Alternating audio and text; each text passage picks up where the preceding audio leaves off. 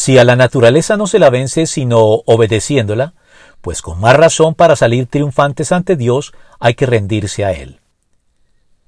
Dios otorgó al ser humano dominio sobre la naturaleza.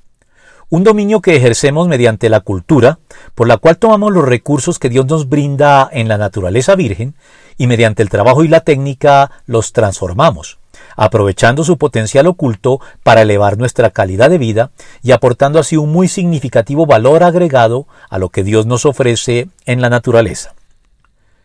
Pero al hacerlo, debemos tener en cuenta que a la naturaleza hay que respetarla en todo este proceso y no explotarla abusando de ella, rindiéndonos entonces a ella y no levantándonos contra ella en nombre de una cultura desarrollada sin restricción alguna, salida del curso y el cauce prudente y sensato que la naturaleza le señala, como lo hace, por ejemplo, la ideología de género, que pretende justificar la elección de un rol de género contrario al sexo con el que la naturaleza nos dotó.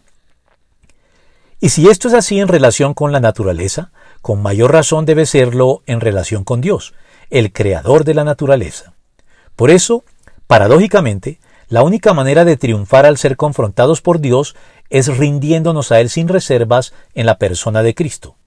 Solo así podremos sobrevivir al encuentro y salir de él fortalecidos con el poder de Dios para hacer lo correcto, obedeciéndole en todo y cosechando todos los beneficios que esto nos reporta a nosotros y a la sociedad de la que formamos parte.